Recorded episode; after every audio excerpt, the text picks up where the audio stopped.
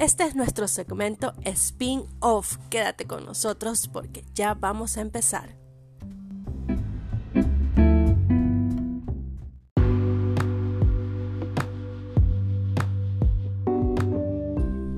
Quiero hablarles sobre Visible Unicorns, que es una línea de camisetas y accesorios reivindicativos y no binario.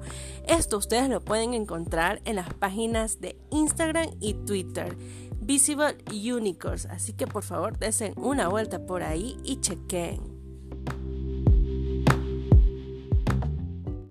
Bienvenidos a la esquina cultural en su segmento Spin Off.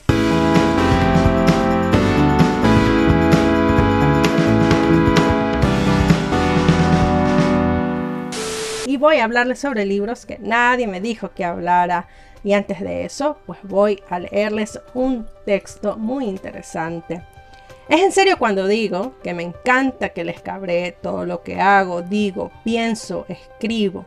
A los políticamente correctos me castigaron durísimo en el kindergarten, a pedido de una madre de familia por levantarle la falda a la guagua pichincha. Me suspendieron siete días en la escuela por romper en pedazos la mañana de un certero balonazo. Durante la hora del recreo me confundí y hasta lloré por no saber qué hacer cuando tuve mi primer cuerpo desnudo enfrente hasta que me echaron del cuarto la Casa de la Cultura de Machala, que se negó a publicarme un libro porque el Sacrosanto Consejo Editorial dictaminó que mi lenguaje lastimaría las sensibilidades de los pobrecitos. ¿Y de quién estoy hablando? El paraíso de los nadie de Diego Rojas Arias.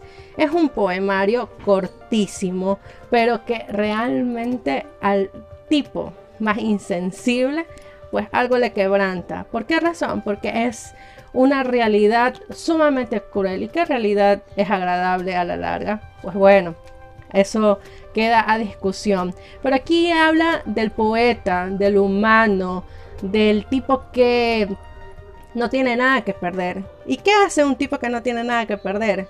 ¿Qué hace un tipo que sabe que a la larga todo y su destino final va a ser trágico? Pues bueno, les recomiendo este libro para que ustedes puedan evidenciar lo que es, lo que sucede no solamente a los escritores, sino al ser humano en general. ¿no? La pérdida del amor, el dolor, eh, la satisfacción, el deseo y al mismo, en el mismo tiempo eh, esos sentimientos encontrados que lamentablemente a veces no tienen un buen final. Así que les recomiendo El Paraíso de los Nadie, un digamos un título bastante eh, contradictorio, pero que al final te da no la solución, pero sí te deja ver otra realidad y despertar.